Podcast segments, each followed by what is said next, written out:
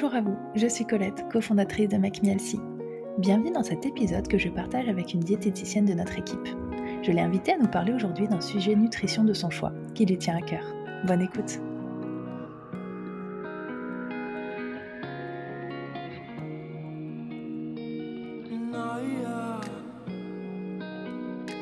Bonjour à tous et bienvenue dans ce nouvel épisode dans lequel j'accueille aussi Mathilde. Hello Mathilde Hello Colette Bon, merci de participer à cet épisode aujourd'hui et on va aborder ensemble le sujet de la ménopause et donc de l'alimentation à adopter pendant cette période.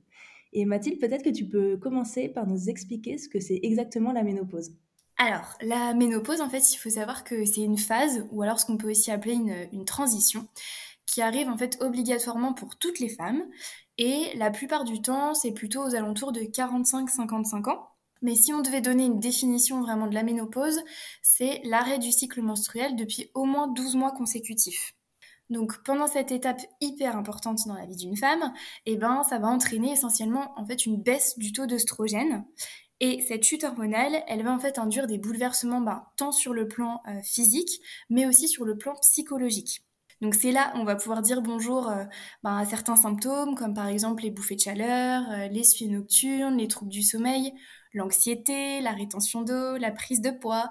Bon, je vais pas vous faire peur et je vous rassure, il n'y a pas toutes les femmes qui ont ces symptômes. Et puis surtout, on n'a pas tous les symptômes en même temps. Effectivement, c'est pas très rassurant, mais euh, malheureusement, ben, c'est une, étape de la vie par laquelle euh, il faut passer. Et on est justement là aujourd'hui pour euh, donner tes conseils. Et bah, beaucoup de femmes redoutent cette période par rapport à, à, tous les symptômes que tu nous as décrits, mais surtout aussi beaucoup par rapport à la prise de poids que ça peut entraîner. Alors, est-ce que c'est une légende ou est-ce que c'est vrai? Et dans ce cas-là, ben, qu'est-ce qui explique cette prise de poids? Alors en effet Colette, je crois que c'est le point euh, que les femmes elles redoutent le plus. Et puis c'est surtout une des raisons pour lesquelles euh, bah, certaines patientes elles prennent rendez-vous euh, pour démarrer un rééquilibrage alimentaire à ce moment-là. Et je trouve que c'est un très bon moment dans la vie d'une femme pour débuter. Parce que concrètement il faut savoir que durant la ménopause les besoins de la femme ils diminuent d'environ 100 à 200 kilocalories par jour. Donc ça, ça s'explique tout simplement par en fait la diminution du métabolisme de base. Donc il faut savoir que le métabolisme de base, c'est euh, la quantité d'énergie que brûle le corps au repos. Et même si ça peut paraître ben, pas grand-chose, 100 à 200 calories par jour, ben, en fait, au fil des jours, si on ne change ben, rien de ses habitudes, c'est possible que le poids il augmente peu à peu et puis que la balance elle finisse par afficher 2 euh, à 4 kilos supplémentaires. Mais, et j'insiste bien sur ce point, c'est pas une fatalité. Euh, avec quelques conseils, euh, voilà, plein de bon sens, une alimentation adaptée en se faisant aider euh, par une diététicienne, de l'activité physique, cette prise de poids, elle peut ne jamais arriver ou bien disparaître. Même si, on va pas se mentir, ça peut prendre certainement un peu plus de temps que lorsqu'on avait 20 ans. Mais pas de panique, c'est tout à fait normal et on finit par y arriver. Et je sais que nous, justement, dans nos patients, on a beaucoup de patientes qui sont en période de ménopause et voilà que nos diététiciennes et notamment toi, Mathilde, accompagnent. Donc j'imagine que tu as des conseils sur les aliments à privilégier euh, bah, pendant cette période. Alors j'en ai plein. euh, il faut savoir qu'adapter son alimentation et puis bah, privilégier certains aliments à d'autres, ça va vraiment permettre de pouvoir lutter contre certains symptômes et puis bah, de rester en forme et du coup de limiter la prise de poids durant cette période. Alors si je pouvais commencer avec euh, un premier conseil, ça va être de miser sur les fibres. Les fibres, c'est ce qui va permettre de réguler le transit, qui a parfois tendance à être un peu ralenti lors de la ménopause, et ça va aussi permettre de réguler la glycémie, donc le taux de sucre dans le sang, en l'abaissant. Grâce à ça, vous allez pouvoir en fait bah, vous sentir plus rassasié plus longtemps, et puis surtout vous allez pouvoir dire adieu aux fringales et donc aux coups de pompe et aux envies de grignotage. L'idéal euh, pour euh, ben, avoir un, taux de fibres euh, assez important, ça va être de consommer au quotidien plein de fruits et de légumes, mais aussi de se diriger vers des féculents plutôt complets, donc des pâtes complets, du riz complet, de la semoule complète, après tout ce qui est quinoa, boulgour qui sont déjà complets de nature, et de troquer le pain blanc par du pain complet plutôt. Ensuite, le deuxième conseil, ça va être de faire le plein d'oméga 3. Donc comme on, entend souvent, le gras c'est la vie. Alors oui, en effet, mais encore faut-il qu'il soit de bonne qualité. Et en effet, les oméga 3, ben, ils nous veulent que du bien. Donc il faut savoir qu'ils sont préventifs contre les maladies cardiovasculaires, ils participent au bien-être nerveux, au maintien de l'équilibre hormonal, ce qui est plutôt top euh, en période de ménopause. Ils ont aussi tendance à diminuer l'anxiété. Ces graisses de qualité, elles sont indispensables à tout âge, mais du coup encore plus durant la ménopause.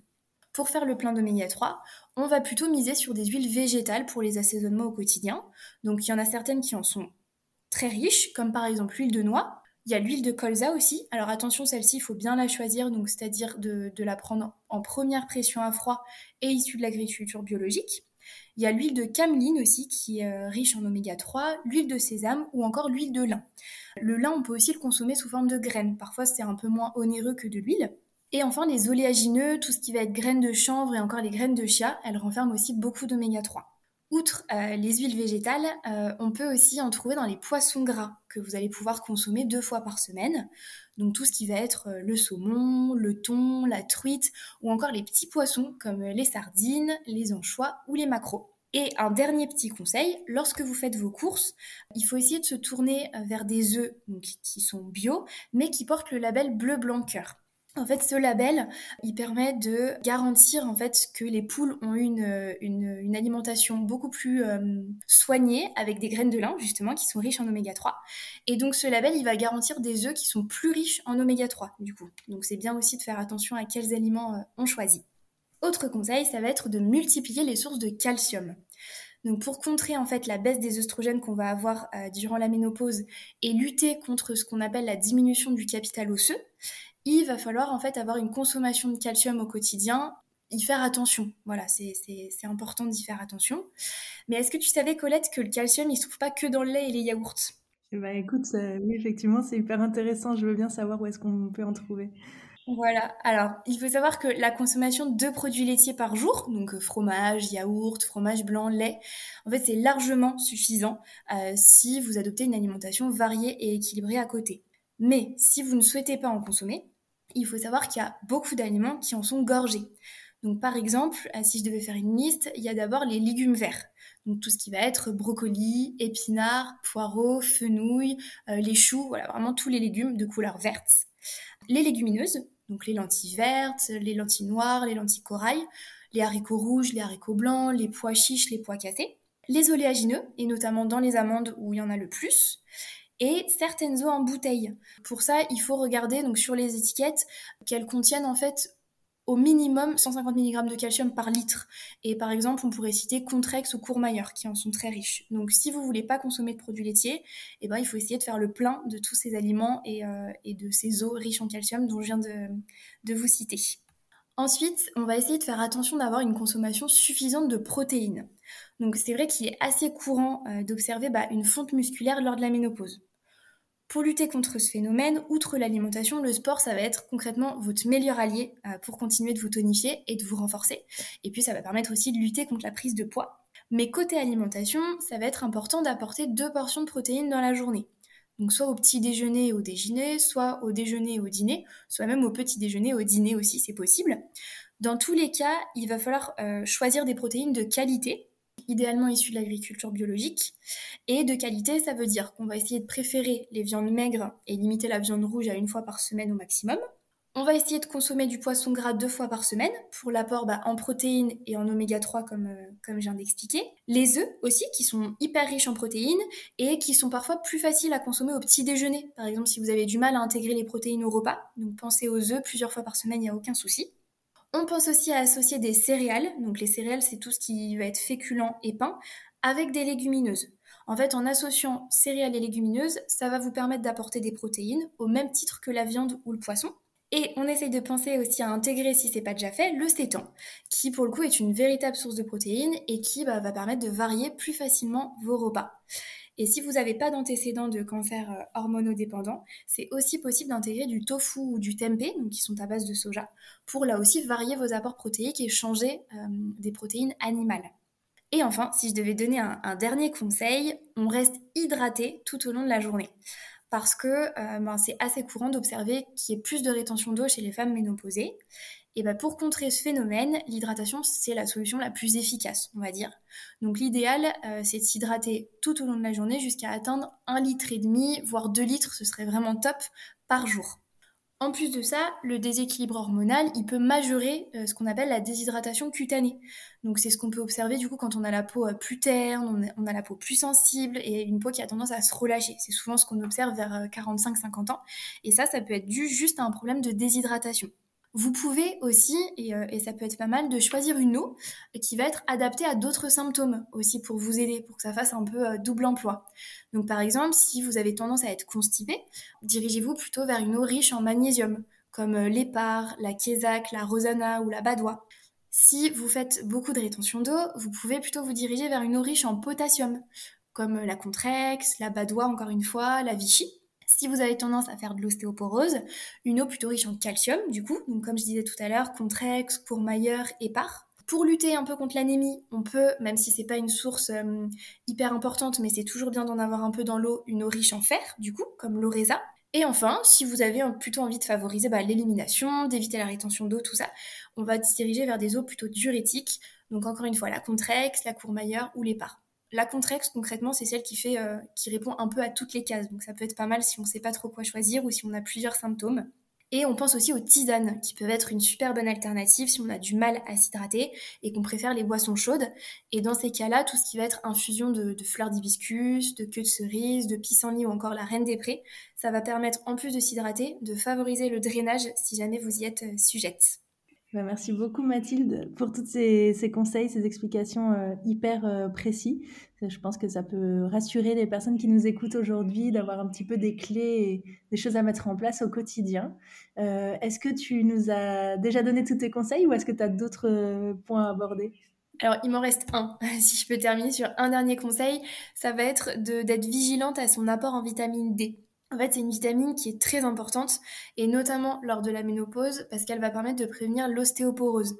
L'ostéoporose, c'est ce qu'on appelle la détérioration en fait du tissu osseux. Euh, c'est elle qui va aider l'organisme à bien fixer le calcium. Donc, si on manque de vitamine D, même si vous apportez du calcium, le corps il aura du mal à le fixer. Donc pour permettre de couvrir nos besoins en calcium, il y a deux voies qui existent. La première, c'est de s'exposer quotidiennement au soleil.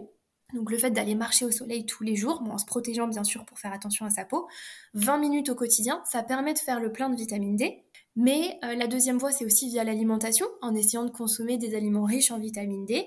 Donc par exemple les poissons gras, certains champignons comme euh, les girolles, les cèpes, les morilles, euh, le chocolat noir, le jaune d'œuf, l'huile de foie de morue.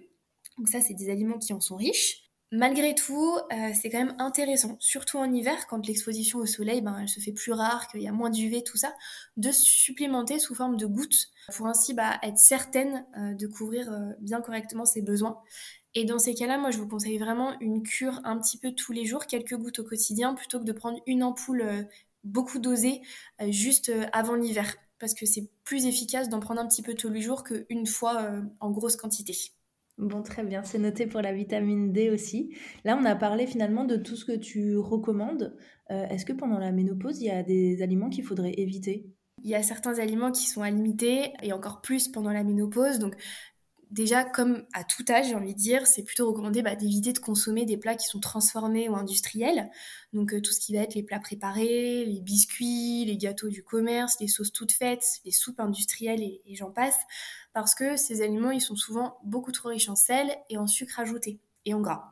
Ils vont favoriser la prise de poids, et notamment bah, pendant la ménopause, sous forme de graisse abdominale. Mais c'est aussi des facteurs euh, d'apparition de maladies cardiovasculaires. Et à côté de ça, il faut aussi essayer de faire attention à sa consommation en sel pour éviter euh, la rétention d'eau, les maladies cardiovasculaires, tout ça.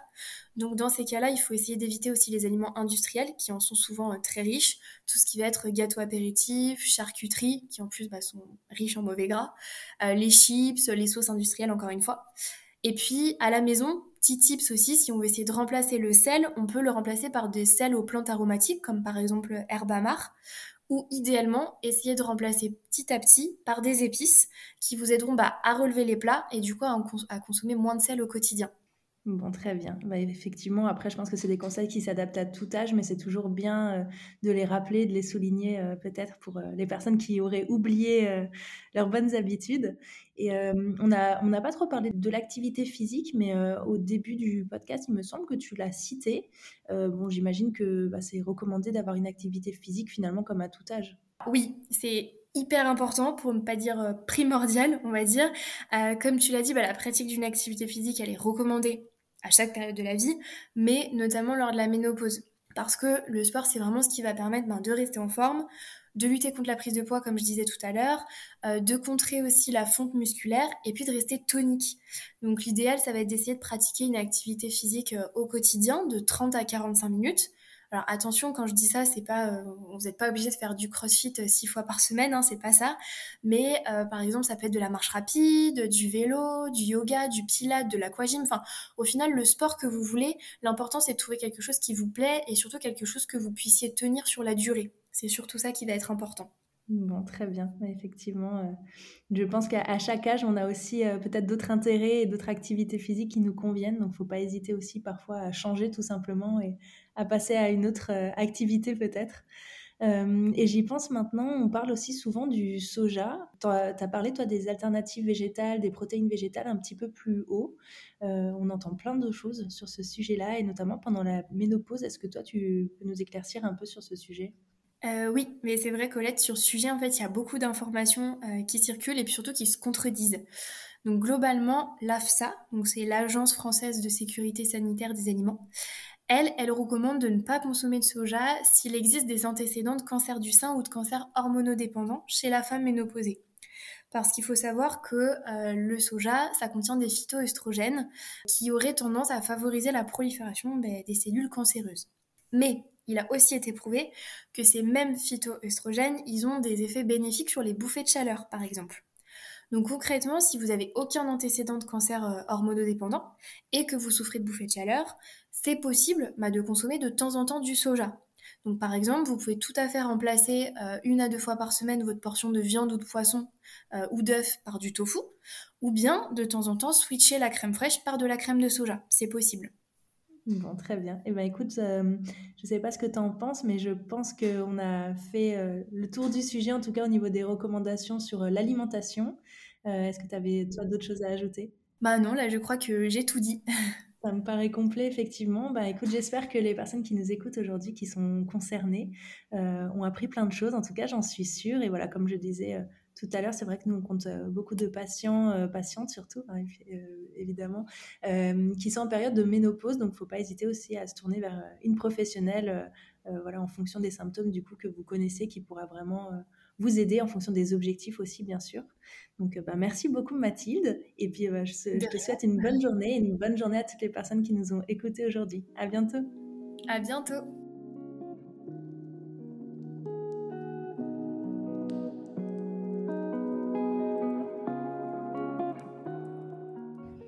Merci d'avoir écouté cet épisode.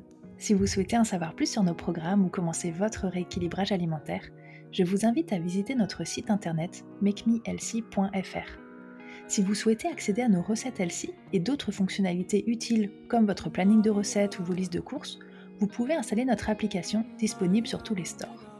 Enfin, pour être inspiré et motivé au quotidien, rendez-vous sur nos réseaux sociaux Instagram, Facebook et TikTok. À très bientôt. Naya.